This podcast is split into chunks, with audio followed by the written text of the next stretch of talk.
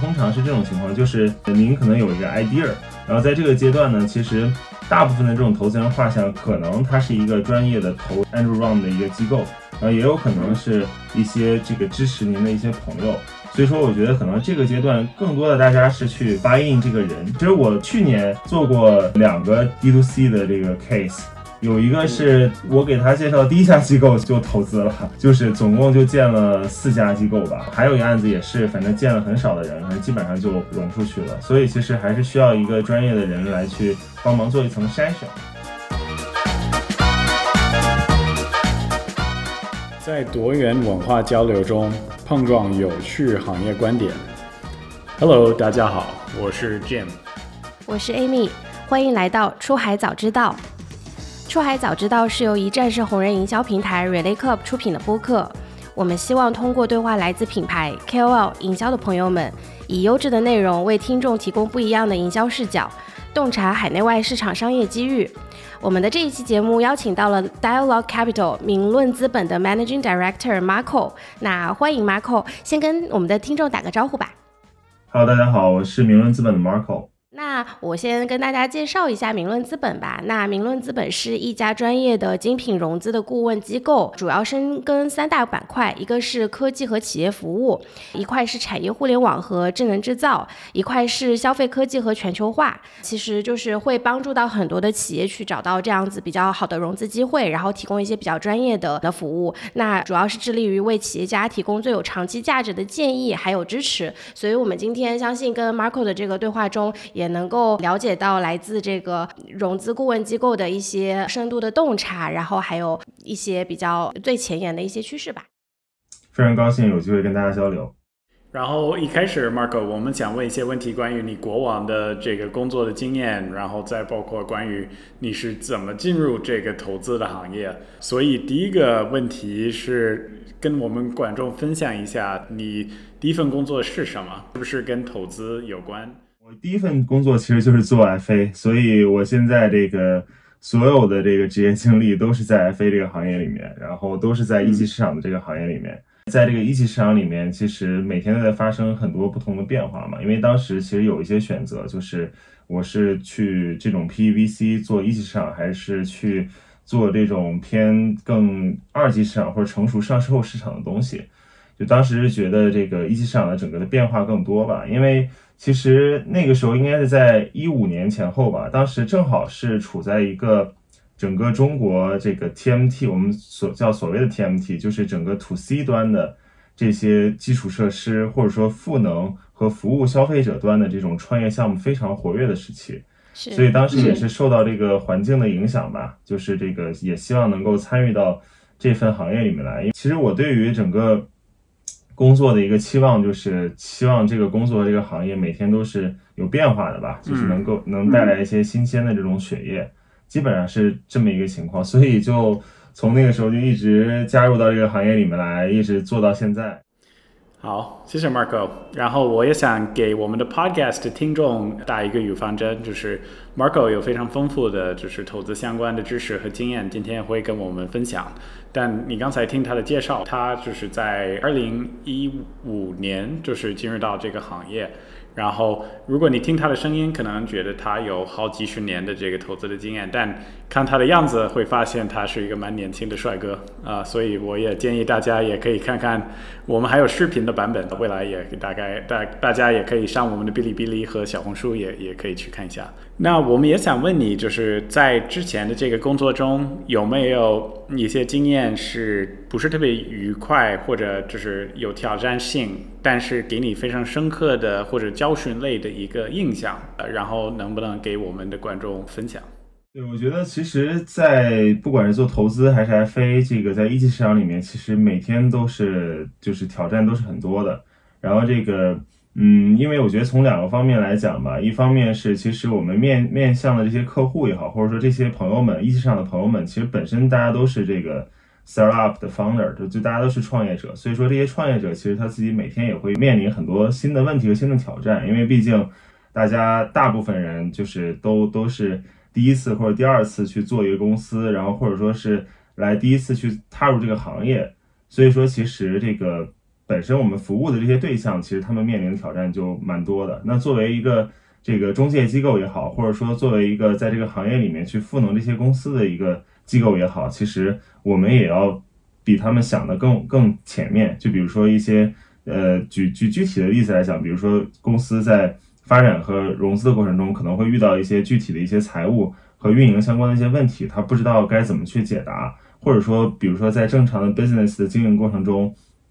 我们就以出海为例，可能这个它它的这个整个的 fulfillment 物流，然后每天都都去遇到了一些问题，那其实怎么去调度合理的资源，就对针对每个问题有什么样的这个。解决的方案，其这种 solutions 其实都是我们的一些中介机构或者说这个投资机构的一些朋友们需要提前为公司去想到的。所以我觉得，如果说，嗯，回到 Jim 刚刚的问题，举一个特别的，比如说有一件特别触目惊心的这种事情构成对对我的挑战，好像经过这么长时间来，我好像觉得也也没有哪哪个 challenge 特别特殊了，因为感觉每天都是在这个 challenge 之中嘛。但这个所谓的 challenge，我觉得这个。呃，也是挺开心的，因为确实就像我刚刚一开始说的，就是有 challenge 就有学习嘛，就是这个整个行业里面也是跟大家一起每天去学习，每天去进步。刚才 Marco 形容您是一个 FA，那有的听众可能不知道这个 FA 是什么，能不能给我们介绍一下？好呀，没问题。就是 FA 其实它的英文的全称是 Financial Advisor，呃，然后在中文的这个全称就是财务顾问。其实用最简单的话来讲，FA 最终的目的就是帮助这些这个创业公司也好，或者说帮助企业去高效的拿到合适的资金和资源。然后这个主要在现在中国的一级市场里面，FA 这个对接的这些资金，主要还是以一级市场的这种资金为主，就是以 PE 和 VC 这种资金为主。当然，我们也会去接触一些，比如说跟债权，或者说跟一些二级市场相相关的资金的一些这样的母基金的一些资源，其实我们也会去做一些相应的一些对接。其实主要就是核心的 FA 的核心目的和核心作用就是这样。那我们在过程中其实主要是产生，我觉得是两个价值。第一个就是我们会尽最大能力的去减少创始人需要在融资上花的这个精力，因为我们是以高频来去打低频的这样的一个服务，也就是我们每天都在接触融资这件事情。所以说其实我们有一套非常成熟的这个 skill set，或者非常成熟的这种服务的流程，主要是分为三大块，从最开始的这个资料的准备，到中间的合适的投资人的对接，到最后的这个整个的这个 terms 和条款的一个谈判。其实这是我们一整套一个最 fundamental 的一个一个服务的流程，这是我们的第一块作用，就帮创始人去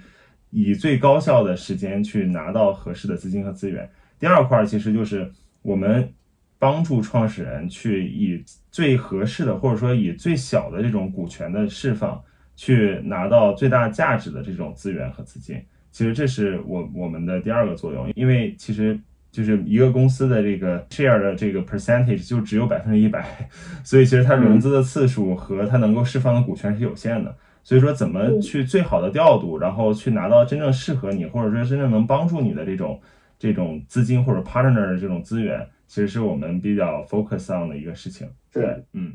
然后我也想就是问一个 follow up question，关于这个是。我们之前邀请了另一位来自一个基金叫 Dino Fund，其实也是一个投资早期的出海项目的一个基金。然后他们的就是其中一个负责人跟我们提了一个观点是，FA 这个类型的工作在中国还是比较普遍，但是在海外不一定有那么多的，就是类似于这种 FA 的机构啊，或者这个角色。你觉得这个是为什么？因为美国整个的这个，不管是一级也好，或者二级也好，整个的 capital market 相对来说是比较成熟的。不同的这个产业链，它聚集的地方，其实也也形成了一个比较明显的一个划分。比如说 Silicon Valley 里面有很多这种 technology 的 firm。美国其实不是没有 FA，而是美国的这种所谓的 FA 的这种呃工作，其实是在很多这种。Boutique banks 里面，或者说这种 bulge bracket 里里面，比如说 Morgan Stanley、Goldman Sachs，他们其实也有很多这种 IBD 的部门，其实他们也会负责很多 FA 的工作。然后第二个就是我刚刚一开始说的，就是美国发展的时间比较长，所以其实美国的这种新的业务的类型和新的业务的机会，其实它相对来说是比较集中在一些圈子和一些地域里面的，所以它更容易形成一些，比如说像大家可能听过 club investing，就是这个，比如说一些机构它是固有一种固定的合作的一些模式，这样也是一种效率比较高的一种方式。在中国现在这个阶段，我们的这种 startups 是层出不穷的，就是因为中国的人口基数也比较大，然后发展的阶段也比较早，就每天。都会有新的，或者说每个月每个阶段都会有新的主题，或者说新的一波公司出来，因为我们的人才密度很高。另外就是这个中国的投资机构现在也相对来说比较分散，所以说还是需要一些这样的机构在中间去做一些这样的服务。刚刚其实 Marco 有稍微介绍一下 FA 的这个行业，然后其实就是跟我们科普了一下，就是是做什么的，方便跟我们简单一句话介绍一下明论资本主要是在做什么样的事情吗？没问题，其实明论就是在 FA 这个行业里面，我们我们把自己定位成一个非常精品的一个 FA 吧，就是我们这个整个在一年中接的案子也不会特别的多，整体差不多在十五到二十个案子左右。然后这个我们的服务也是相对来说比较深度的。然后我们其实关注几几几大板块吧，就或者说几个机会，一个是。呃，我们今天可能主要要聊的这个所谓的出海和全球化的这样的一个机会，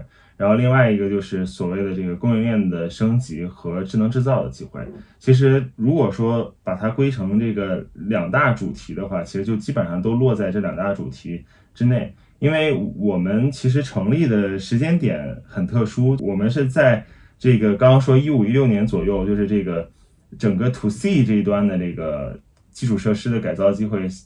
慢慢慢慢开始没有那么多的 marginal 的收益的时候，就是相当于大家的创业机会变少的时候，然后我们我们成立了。所以说那个时候我们也算是幸运也是不幸吧，反 正就是最后还是比较幸运，我们找到了很多这种新的方向。就我们其实在整个的供应链啊，然后包括整个的全球化这块的经验还是蛮多的，就在那也是在那个时候积累下来的这整个的这这一套体系吧。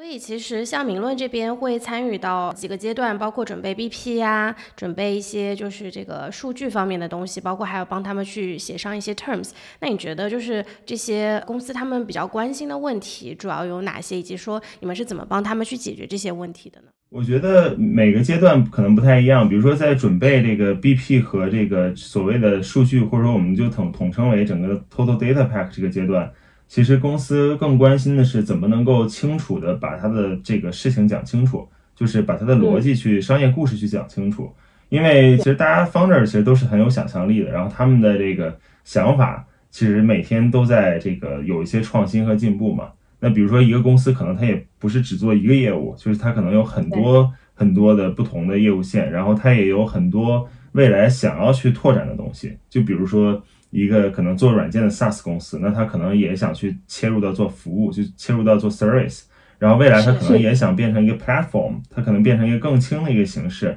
在 platform 上面去聚集更多的资源，然后来去获取一个中间的这样的一个利益。那其实怎么把不同阶段创始人的想法和不同的产品线去汇总统一的底层的逻辑上面？其实这个是我觉得大家会比较关心，也是我们会重点的去跟创始人去交流的一个问题吧。然后另外一个方面就是这个，其实大家肯定都会关心比较 terms 方面的一些东西，因为毕竟其实我们我们服务的第一次融资的这种创始人其实还蛮多的。他可能不是一个 very early stage startup，他可能是一个做了比如说十年或者说甚至十五年、二十年的生意的一个公司，但是他从来就没有接触过资本市场。呃，所以说其实他们在接触这个 terms 就格外的谨谨慎。那我们有这样的经验过后呢，其实我们就特别的知道哪些 terms 是创始人很在意的，然后也是很很需要我们花费精力去在投资人和创始人中间去达成一个协商和沟通一致的。就比如说我我提一个字眼，没接触过融资的这个 founder 可能会觉得很吓人，叫 redemption，就是这个回购权，因为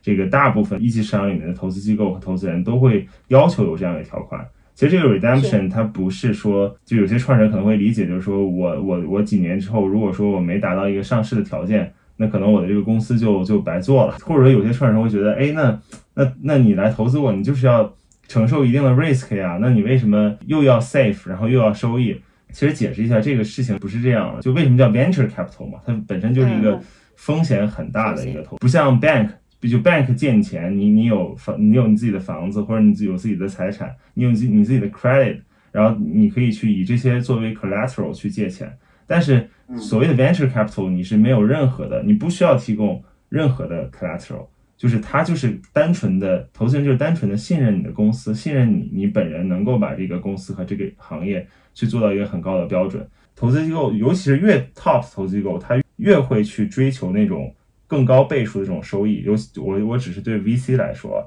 其实这些所谓的这种 redemption 条款，只是它内部去满足一个像 LP 去满足一个最低的这种安全限制的这样的一个东西。可以给我们的听众推荐一本书，叫 Venture Deals，是之前两个 VC，我不知道 Marco 有没有看这本书。呃呃，我暂时还没看，是，可以我去买一本。他是为这个早期的创始人写的一本书，然后是两个早期的 VC 写的。因为确实是融资过程当中，包括我们自己公司 Relay Club 也是做的一些融资，确实有涉及到非常多的一些很复杂的条款。然后一开始就是你成立一个公司，可能你想的更多关于你的产品，关于你的 addressable market 啊，关于你做的事情啊，你核心的就是一些产品的卖点呀。不过这些就是法律条款是非常重要，而且就是如果你提前没有设计好，未来可能会有一个很大的代价。如果就是做这个事情，要么就是你跟像 Marco 这样这么就是靠谱的 FA 去合作。或者就是至少你你自己可以做一些功课，然后比如说我说的那个 Venture Deals，我们也会把这本书的介绍放在我们本次的节目的这个下面的笔记里面，然后大家也可以去去看一下。很多的我们的听众确实自己就是一些出海或者 D to C 公司的创始人，他们自己心里可能在评估这个融资的事情，要么自己做，要么就是找一个 FA 帮我做。你一般会？给他们什么样的建议呢？就是从一个 FA 的角度，你觉得哪一些公司是需要这个 FA 服务，然后哪一些公司可以自己去搞这个事情？我的建议是这样，我觉得对于大部分 stage 的或者大部分公司来说，还是需要一个 FA 的。就是等会儿我会讲这个原因啊。然后，但是有一部分人，比如说您是从一个这个成熟公司里面出来自己做创业，或者说您是从海外回国自己做创业。就可能在你的第一个就 first round 的这种 financing 里面，我觉得可能是不太需要 FA 来去介入，因为 angel round 通常是这种情况，就是您可能有一个 idea，就是这个有一个想法，但是这个公司整体呢，比如说 product 或者说这整个的 business model 还没有落地，然后在这个阶段呢，其实大部分的这种投资人画像，可能它是一个专业的投 angel round 的一个机构，然后也有可能是一些这个支持您的一些朋友。所以说，我觉得可能这个阶段更多的大家是去 buy in 这个人，就是就是您过往的这个经历本身。所以说，其实可能来自己来去 marketing 自己的一些经历和自己的 idea，那可能这个效率是更高的。但是，一旦进入到后面的阶段的时候，就是这个公司有实际的产品去做落地的时候，那其实一方面是您需要处理的东西或者处理的事项会变变得比 Angel Round 的时候会更多，就是可能像刚刚 Jim 讲的，就是每天都在 care about 这种。呃，产品怎么落地啊？然后 operation 出现的各种各种这个小的小插曲啊，对，所以说可能从一方面从时间上就不太够了，另外一方面就是到后面的阶段的时候，因为你融资的金额会变大，那会带来两个方面的事情，一个方面就是就能够投这个金额的机构在变多，或者说对这个阶段感兴趣的这个机构在变多，那其实就有很多的选择，就你的选择就会变多了。第二个就是说，越往后面后期，机构需要评估的维度就会越多。所以说，这个时候就会需要一个专业的机构来去帮忙去做一些这个梳理和这个沟通的一些工作。因为当你你面临的选择变多的时候，你是没有时间说我把我这个整个 market 上面一百个机构，或者说一千个机构，或者几百个机构都都都聊一遍，因为这个是需要时间的嘛。我还是想提到一个词，就是高频和低频之间的关系。就是其实我们在高频的这个市场上面，可能我们跟您聊完之后，我们就知道，比如说。这二十家机构，或者这十家机构，甚至这五家机构，就是您需要机构。其实我去年做过两个 D to C 的这个 case，有一个是我给他介绍第一家机构就就投资了，就是总共就建了四家机构吧。它是一个差不多这个融，可能也相对偏早期一点点，但是差不多融个七百到一千万美金左右这样的一个案子。对，然后还有一个案子也是，反正见了很少的人，反正基本上就融出去了。所以其实还是需要一个专业的人来去帮忙做一层筛选吧，就是这个筛选的成本。第二个就是确实在比如说尤其是后期去谈判的这个时间点，有一些话其实需要一个你的这个 consultant 去帮你去做一些沟通。就是这样的话，在中间会有一个这种缓和垫的这样一个作用，然后我觉得这样的沟通效率反而是更高的吧。比如说在任何的谈判的场景，就是这个 one on one 的话，这个整个的确实变数也会比较多嘛，还是需要有一个人在中间去做一些调节。对，其实作为一个创始人，我觉得也可以从另一个角度思考这个问题，因为我觉得一方面是介绍一些投资基金。但另一方面是考虑到合适的时间，包括就是我们自己公司是在去年年底成立了，那我们在今年年初我们加入了一个新在新加坡的一个加速器。那这个加速器叫 Accelerating Asia，挺不错的一个机构。然后他们每个礼拜会给我们一个机会，跟一个知名的投资机构，类似于就是比如说东南亚的红杉资本啊，还有一些类似于什么 Insignia Ventures 一些就是比较知名的在东南东南亚的一些 VC 去做提案。那问题是什么？是这个阶段我们还是一个非常早期的公司。然后随着这整体的经济的变化，其实。在这个阶段，就是这些 VC 非常不愿意投资一些就是非常早期的，而且风险比较高的这些初创企业。所以我觉得，其实呃，Marco 就是刚才分享一些点，我觉得一方面只是关于就是你是不是在这个投资基金的合适的一个领域，但还有一方面是。你是不是在就是合适的时候面临这些 VC？因为就是每一个 VC 其实是不一样的，有的是就是偏这种早期，有的是 A 轮，有的是 B 轮。所以我觉得就是对于我们的听众来说，一定要考虑清楚，就是你在哪一个阶段适合去找什么样的，要么就是这种早期的投资基金啊，或者就是个人的投资人，然后再包括后期的这些更大型的投资的基金 （venture capital） 的一些公司。因为每一层的游戏规则是不一样的。然后本来就是我做一个外行的人，就是我自己一一开始觉得，哦，我有一个这么好的一个 startup，那我可以直接就是经过我的人脉去找一些 VC 去 pitch 他们。然后我已经被拒绝无数次，就是连你能开那个 meeting，你可以有那个 meeting，然后他可能就是因为。比如说朋友介绍，他可以让你十五分钟啊，三十分钟，但你可以明显感觉到在会议前三分钟以内感觉到，就是他们肯定不会投资你的项目。大部分的这些 VC，他们都有同一句话，就是说你未来发展到就是你的一些数字就是变好一点的情况之下，我们再聊。我觉得就是每一个听我们这个 podcast 的一些就是融资的创始人可能会听听过同样的一个话，就是。等到你到某一个节点，你等到你的销售额到就是百分之多少，或者到某一个节点，就是可以再说。确实是涉及到非常多的一些技巧。我还记得，其实你的同事 Joyce 是给我们介绍，然后他也给我们分享一个观点，是要等到合适的时候去找一个投资基金，因为如果假如说你一开始公司没有那么成熟。然后你去跟一个很适合你的公司的领域的 VC 去路演或者去提案，如果他那一刻觉得你们不成熟，或者就是公司就是发展的阶段还不对，你可能失去了一年或者两年的时间，他可能就是会 pass 你的项目，然后后来甚至说你到了就是他认为你应该该该到的那个地步，他还是不会理你的。所以你面临这些公司可能只有一个机会，在比如说两三年之内。所以确实是是涉及到很多技巧，然后对我觉得至少就是每一个创始人应该要考虑清楚，就是这些技巧，然后就不要像我，就是不要疯狂去找很多 很多 VC，然后被拒绝很多次，因为这样的话确实对你未来就是可能会产生一些不好的一些后果。对我非常同意 Jim 说的，就是这个 timing 的这个事情还是蛮重要的吧，就是包括这个什么 timing 去找什么样的机构，其实这里面还是有一些。这个 know how 在里面的，所以我觉得就是大家这个如果感兴趣的话，也可以大家都随时去交流。对，然后还有一个事情就是 Jim 可以别太担心，因为这个比如说有一些机构他可能觉得比较 early stage，可能过个一两年，因为投资机构最不怕的就是打引号，就是最最不怕的就是被打脸嘛。好的投资永远都不是那一一刻的投资，就是永远都不晚嘛。对，就是这个这个我就不细讲了，反正这个，所以后面我相信 Jim 这边。肯定也会有很多好的这种投资机构的朋友愿意重新回来，再去跟咱们去做一个交流吧。嗯嗯，其实我觉得 Amy，我们可以未来考虑就做一个单独做一个节目，关于 Relay Club 的投资的这个整体的经历。一开始其实我们找了很多的这些知名的 VC，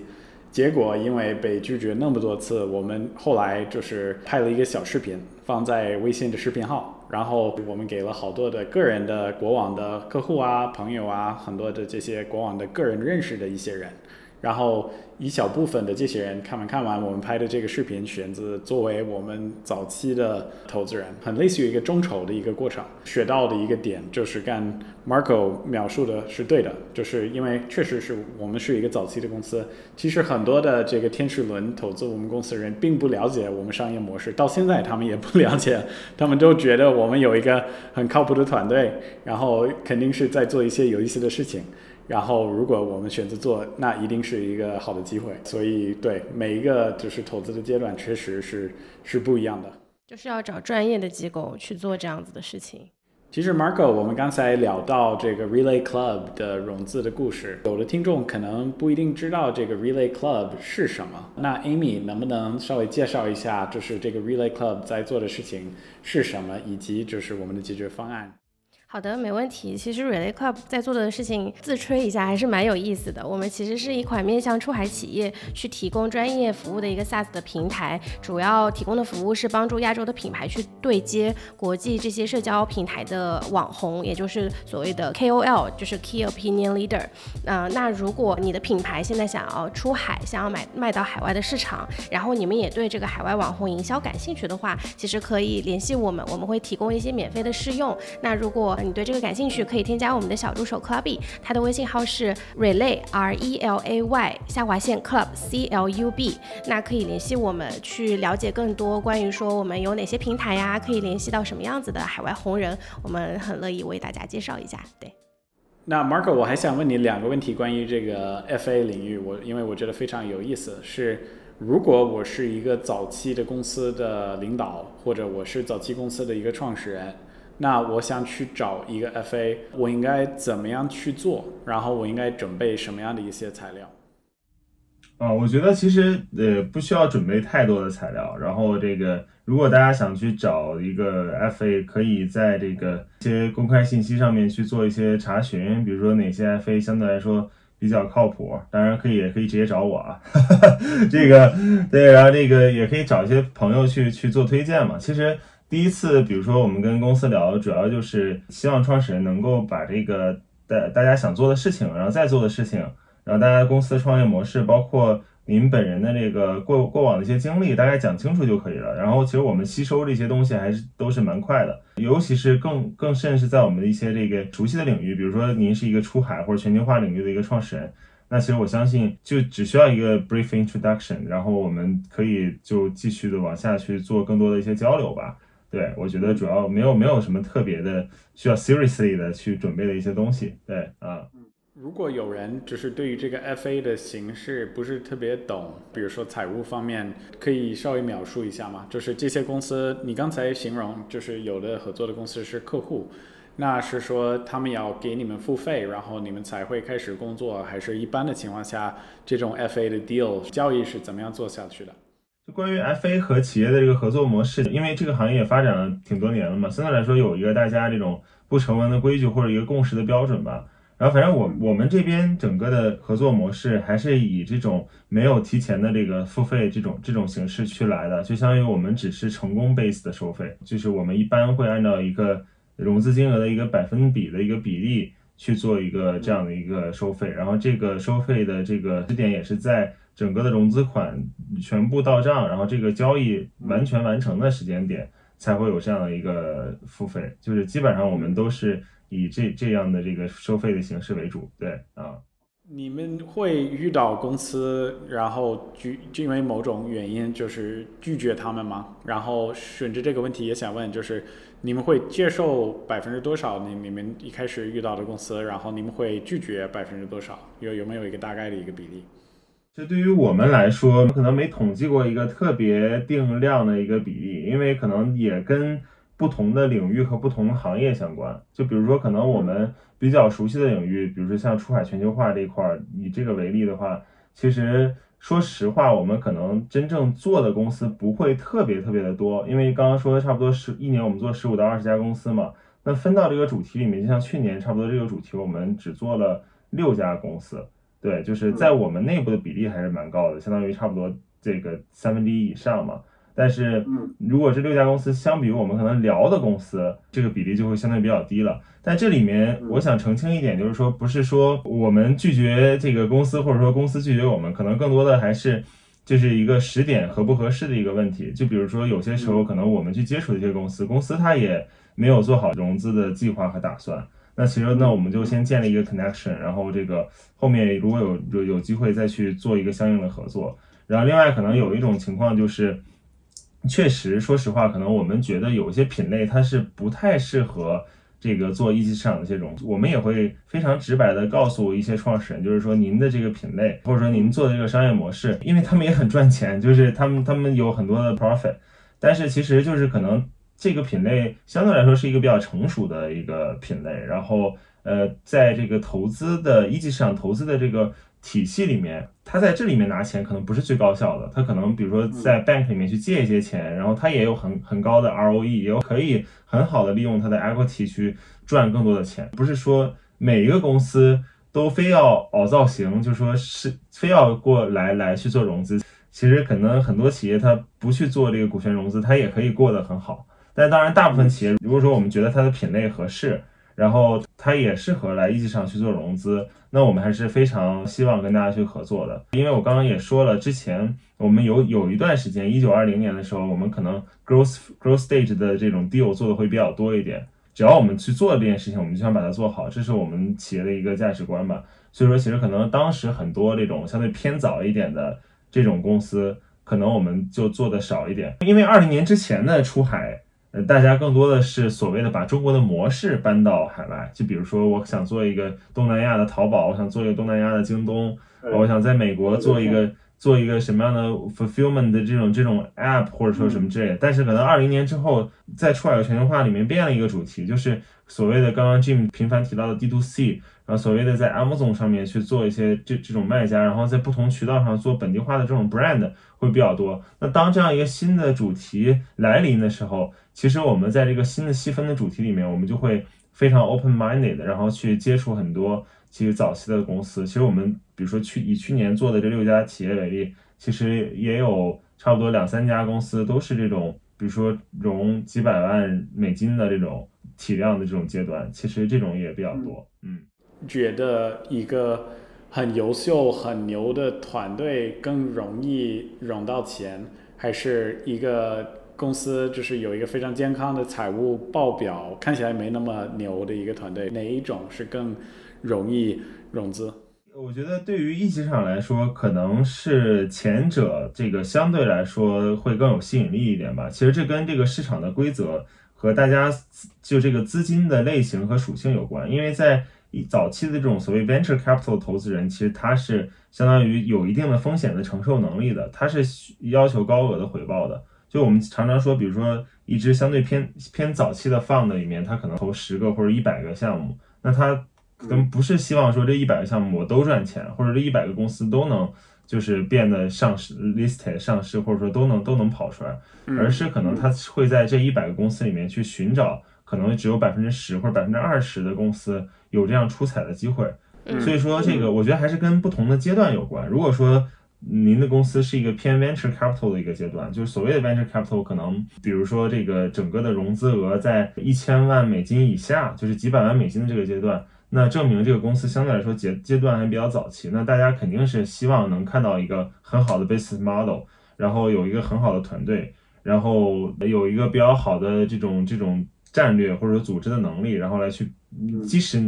现在可能会有些亏钱，但但也也还好，对。但是就是如果说您是一个比较后期的公司，就是这个呃已经发展了很多年，然后这个整个的上市就在眼前了，可能比如说三四年之后就要去上市了，那其实您面临的这个机构可能更多的是这种所谓的 PE 的这些这些机构，就是 private equity。那他们可能追求的就是稳定性，比如说这种大的，不管是外资的，刚刚我像提到的一些大的投资机构，这种比如说像像尤其是 b a r s Bracket 这些投资机构，比如说像 Morgan Stanley、Goldman Sachs 这些等等等等一系列的，那他们追求的更多的是我稳定的在这个项目上能够换取回报，所以说他们可能算这种 financial 的。这种 numbers 就会算的会相对来说比较多一点。嗯，对，嗯。作为一个一个观察员吧，你对即将结束的这个二零二二年，还有要到来的这个二零二三年的这个融融资的环境，你觉得从你的角度来看，会有什么样子的一些趋势或者是一些变化吗？先讲二零二二年，我觉得二零二二年肯定对于大部分来人来说是一个比较 tough 的一个环境。其实一方面是咱们国内的这个整个的防疫政策，加上这个疫情也在频频发嘛，然后这个病毒的传染性也更强，所以说其实对于很多不管是从事各行各业的人，就是他的整个的这这种流通或者交流，相对来说都比较的困难。明显的，我们能够观察到，其实现在融资的速度已经相较于疫情之前大大的放缓了，或者说二二年的速度相较于二一年也大大的放缓了。所以其实可能给大家的一个 hint 或者说一个提示，就是说不要再像以前那么的激进，就是太快的把自己的 cash flow 去花掉。所以说也要做好相相应的这个准备。第二个其实更深层次的原因是，我觉得整个中国和美国的这个分别的这个情国内的情况在发生一些变化。大家也知道，其实去年是所谓的 COVID 元年的下一年嘛。那大家比如说欧美从 COVID 里面恢复过来，大家都在用非常激进的政策去刺激经济的发展。然后大家也知道，这个美国的通货膨胀率非常非常的高。所以说，其实大家的这个消费力和购买力其实下降的。就比如说之前，就作为一个消费个体来说，之前我可能想买十样东西，今年可能想一想，哎，那九样不买了，我就买一样东西吧。所以说，其实对于就不光出海来讲吧，对于整个的这个消费的流转，包括资本的流转是受影响的。那在这种环境下，其实更多的投资的信心，大家也会受到一些影响。就是那那整个全球环境都在紧缩，那投资人就会想。那要不要我再观察一下这个整体的这个政策的走向？因为现在政策的走向是非常 drastic 的，就是去年可能非常激进，今年又非常保守。明年来讲，我个人还是相对来说还是比较乐观的，因为整体我觉得今年也也也也走到一个整体的一个低低点的这么一个状态吧。然后我观察就是说，从不同 Q 的表现，就从 Q 一到 Q 四，其实近期还是大家这个整体的。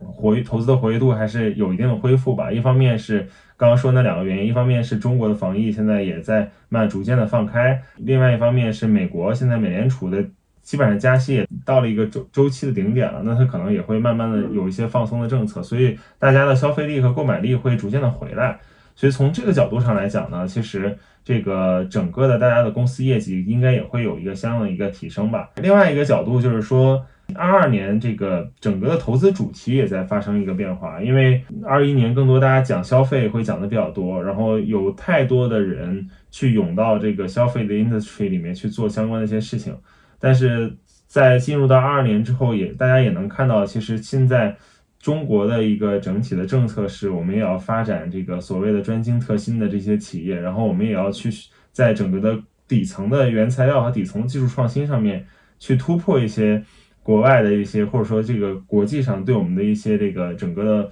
封锁，或者说去赶赶上或者去学习这些国际的这个企业吧。其实刚刚 Marco 分享了一个点，就是说就是现金流的问题。所以如果就是对于这些寻求融资的品牌方，会有哪些建议给到他们吗？比如说第一个就是这个现金流的方面，你你觉得还有其他的建议可以给到品牌吗？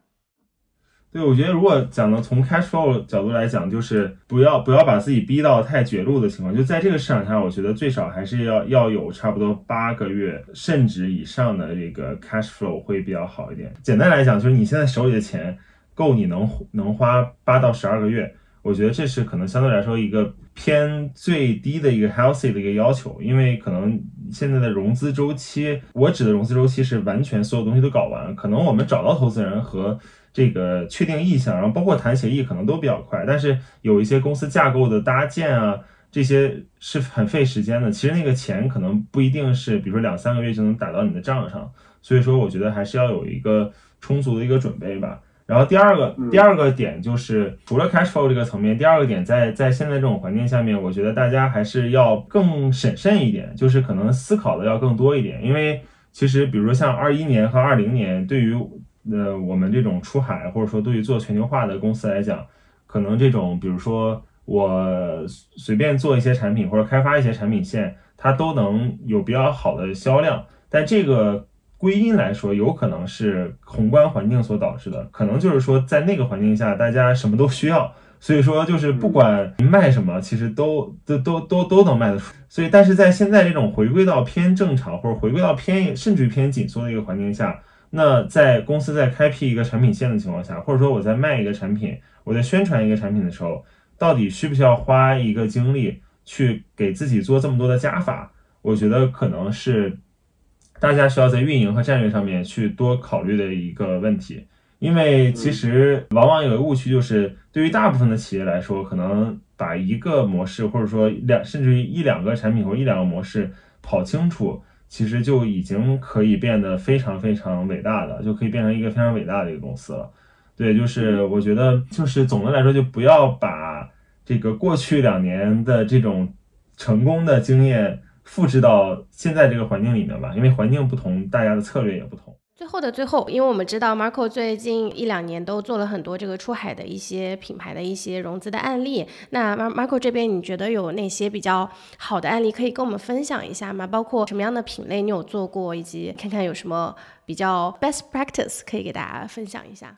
然后所谓的 best practice，我觉得每每一个这个 deal 或者每一个案例都很有这自己的特殊性吧，然后也大家也都合作的都非常愉快。但是就讲一个比较 interesting 的，就是因为最近大家可能关注出海的这个朋友们，或者说这个企业家们，可能就也发现这个所谓的 e bike 比较火嘛，这个电就是电助力自行车。其实我们有一个客户叫 Vanton，然后他是这个北美最大的这个 e bike 的公司。然后其实这家公司发展的时间很长了，这个它不是一个就是 new player，然后它也是一个华人创办的一个公司，但是其实它在一二年的时候，这个 Avanton 这个品牌就已经已经在美国成立了，然后所以说其实有一个比较长的历史，但是去年他们才开始做这个第一轮这个资本化吧，也是我们我们这个做了一个很好的一个一个一个沟通，然后做了一个很好的一个服务。然后比较有，我觉得比较有意思的一个点是，其实当时大家都不知道 eBike 是什么，这个反正我们也做了很多的工作吧。我不清楚，就是是不是这个现在的整个 industry 是因为去年就是 Vanton 这家公司的融资来火起来的。反正我觉得肯定也有一点原因吧，就就一有有有一点贡献吧。就是其实也能看出来，确实投资投机构接触这个新事物的速度还是蛮快的。因为去年我们刚给大家介绍 eBike 的时候，大家觉得，哎，是不是，是不是这个所谓我们中国比较多的这种电动自行车，就是这个大家可能看到比较多的雅迪爱玛啊，然后或者说它是不是 bike，它或者或者是不是 motorcycle 啊？其实这个我觉得也很正常，因为说实话，我一开始我也不知道 eBike 是什么，因为这所以所以这个比较 interesting 点是，其实我建议就是大家做出海全球化的一些创业者们，其实大家有机会还是应该去海外。看看自己想做的这些产品，或者去做一些这个真正的调研，因为这个海外的这个需求，整个跟中国的需求还是蛮不一样的。尤其是当您做的是一个相对来说偏本地化需求的一个产品的时候，这个前端大家需要的到底是什么东西？就是，然后它就是欧美客户需要的点到底是什么？其实这个也挺挺特别的，就是有有的时候可能我们更多。是我们自己想出来的，就是可能我们用站在我们中国人的这个环境和视角里面，自己去想出来，大家海外人需要的是什么。但是我觉得可能做出海这一块更需要的是海外看一看吧，对，尤其是对这种 D to C 这种形式所感兴趣的，因为 D to C 它的这种渠道跟线下和 M 总还不一样，因为 M 总它是有有一个很标准的环境，然后有一个很标准的体系，你在里面去做 search，它可以有一个很好的界面让用户去接触到你的产品。然后那线下其实也是一样，就是你有你自己的店，然后有有这种自然的流量，有自然的客流，organic 的，就是我走在路边，我可能就进去看一眼。但是 D to C 它是需要从外部的流量去导流的。那当一个顾客进入到你的这个网站里面，看到你的这些产品，那肯定他希望是跟他的价值观、跟他的想法去做一个符合的。所以说，越是做这种直销的这种公司，越应该去。关注一些这种本地化的一些东西吧，对，这可能是我的一个 take away，可能就是我今天不会讲太多关于这个做 e bike 这个案子的交易从 FA 的角度去角度去讲，而是更多的从就是我从这个品类的这个发展可能能关注到的一个 take away 吧，可能给大家的一个建议，对。嗯，Jim，你有骑过那个 e bike 吗？小米之前有一家生态链的企业叫 T Cycle 是骑过的，呃，对，近期比较少。对，因为我之前在网上就是在做调研的时候，发现就是其实 e-bike 的所有的基本上制造都是在中国，包括美国的这些比较头部的 e-bike 这些品牌。对，所以其实近些年确实还是蛮火的。非常感谢，就是今天你分享的一切。然后我们跟你告别之前，其实我们会为每一个我们节目的嘉宾准备一个小 quiz，然后我们会。做出一些选择型的一些问题，那么我们就是根据你过往的经验准备了三个问题，然后我跟 Amy 会分别问，然后接下来就是每一个问题会有三个选项，然后你可以从这三个选择去，然后这样我们可以看看你对这个整体的行业的知识有多深。好，那第一个就是 Amy，我交给你。好的，第一个问题是关于 e-bike 的，就是中国是 e-bike 的最大的生产国，那么请问中国每年生产多少辆 e-bike 呢？一共有三个选项，第一个选项是三千六百万，第二个选项是四千万，第三个选项是四千五百万。这个如果是这三个选项的话，这个 e-bike 应该是把这个电动自行车的这个范畴也扩展进去了，就是呃，我选那个四千五百万的那个那个选项。它可能实际的，对对对，它可能实际的数字可能还要比这个更多一点，因为我们接触两轮这块比较多。就实际上，如果我们把电动自行车和 e-bike 都，e-bike 就是电助力自行车嘛，如果把这两个都放在一起的话，可能这个中国生产的量差不多要五千五百万到六千万左右。可能有一些官方的口径没有把一些小的一些产能去统计进去。那我们。第一个问题的话，应该就是按照那个 Marco 的那个答案为准了，因为呃我们会发现那个网上的这个呃这个答案可能它没有包括进入所有的这个 e-bike 的生产。第二个问题是跟宠物相关，在以下宠物相关品牌中，哪一些没有在2022年获得融资？第一个选项是 Furbulous，第二个选项是鸟语花香。第三个选项是 Pet Kit，呃，中文叫小佩，应该是第二个没获得吧？记得好像是险峰投的。然后小佩，二一年和二二年我好像还有点稍微有点模糊了，就有点记不起来它是哪一年。但但我我记得是他最近是有有这个有这个 financing。正确的答案确实是第三个 Pet Kit 小佩，他们在二零二二年没有融到资。呃，PetKit 是二零二一年融资的，前面前面两个都是今年有最新的融资。反正可以从这个 Marco 的答案知道，就是他对这个具体的情况还是很熟悉，只是没有分清楚，只是 具体的那个哪一月份。记忆力比较比较差。宠物赛道也是现在很火的一个赛道。接下来第三个问题就是二零二二年全球 GDP 最高的国家前三，第一个是美国，就是二十点八九万亿；第二名是中国，十四点七二万亿。那么第三名是呃，一共三个选项，第一个是英国，第二个是日本，第三个是德国。啊，应该是德国吧？你确定吗？确定吗？呃，确定。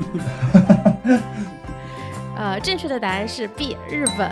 呃，日本是排名第三的，然后接下来是德国，然后是英国。对对。OK，OK。所以这次我们给 Marco 特意下了三个非常难的问题，不过就是还是可以看到他有一定的背书，特别是第一个问题，就是他的知识比就是做出这个问题的这个报告就是更深入的了解。嗯，对对对，还是还是要跟大家去学习，提升这个记忆力。呀，嗯，非常谢谢 Marco 今天的时间。那节目的最后，让我们再次感谢今天的嘉宾，然后是 Dialog Capital 名论资本的 Marco。那对我们今天的嘉宾感兴趣，或者对 Relay Club 感兴趣的，可以添加我们小助手 Clubby 的微信，他的微信号是 Relay R E L A Y 下划线 Club C L U B，进入微信群。那到时候 Marco 也会加入到我们的出海交流群，跟我们一起互动。有什么问题的话，也可以直接在群里和我们交流，好吗？期待和大家下次再会。再会，谢谢，感谢感谢，谢谢 Jim，拜拜，谢谢 Amy，嗯，拜拜。